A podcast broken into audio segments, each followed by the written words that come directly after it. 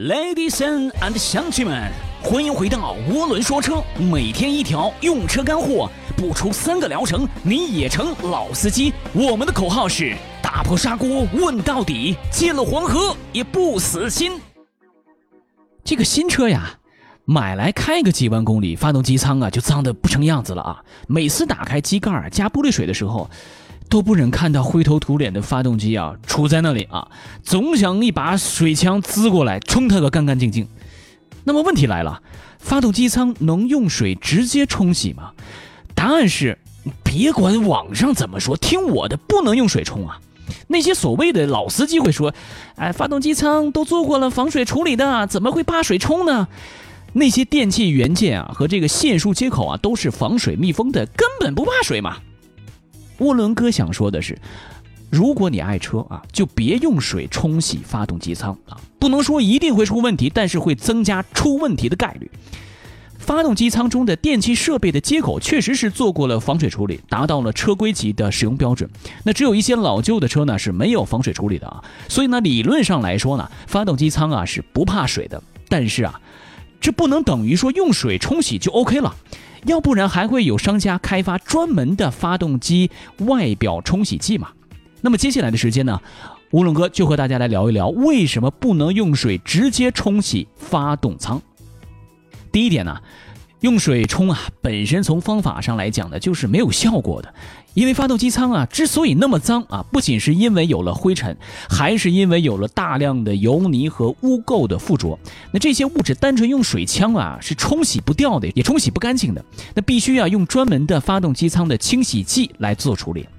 第二点呢，发动机舱的这个电气元件和线束啊，虽然说是做了防水的包裹，但是时间长了，经历了各种的颠簸啊，难免会有一些松动和老化啊。如果说盲目的用水来冲洗的话，不能保证水不会进入到线束当中啊，尤其是保险盒，那时间久了盖子松动了，来回用这个高压水枪啊去冲洗啊冲刷，万一进去水了，就会直接导致大量的电气系统短路啊。所以啊，不要高估保险盒的。密封性。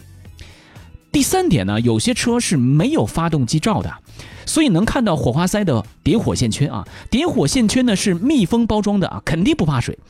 但是时间久了，或者是经历过了恶劣的这种工况哈，不能保证密封性还是跟出厂时候是一样的。尤其是啊，当车主换了副厂的火花塞之后，可能会因为尺寸不精准导致留有空隙了，让水进去。那火花塞一旦是进水了，后果很直接也很严重，发动机没有办法点火了。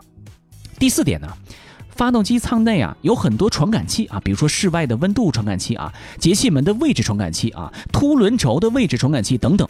这些传感器跟保险盒一样啊，不能见水。如果见水呢，极有可能会损坏啊，影响发动机的工作。第五点。用高压水枪冲刷啊，如果水进入了进气道，有可能会打湿空气滤芯，导致发动机点火之后啊，进气不足啊，不能完全的燃烧，产生积碳。这种情况发生的几率呢，虽然说不大啊，但是进气口啊不能进水，这是肯定的。所以还是应避免用水冲刷发动机舱啊，尤其是高压水枪了。另外还有一点。如果发动机刚停止运转，就用冷水冲刷，忽冷忽热的啊，会让发动机缸体呀受不了啊，降低发动机的寿命。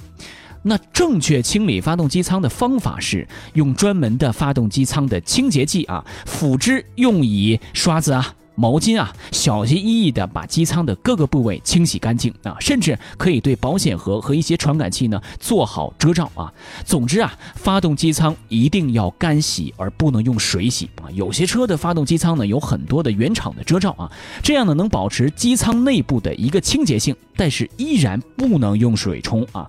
一次用水冲没问题，不见得次次用水冲都没问题。防患于未然，还是专业最好。好的，本期节目呢，先到这里了。各位听众可以在微信搜索“涡轮说车”，把你心中的疑问啊，或者是建议提给我们啊，一经采纳呢，我们会送您一张五百元的油卡，推进国民爱车意识。涡轮说车，下期再见。车主大大们注意啦！即日起，凡是在三个月内刚提车的新车主，关注“涡轮说车”公众号即可免费领取定制碳包一组哦，还包邮。关注一下又不会怀孕，Humph!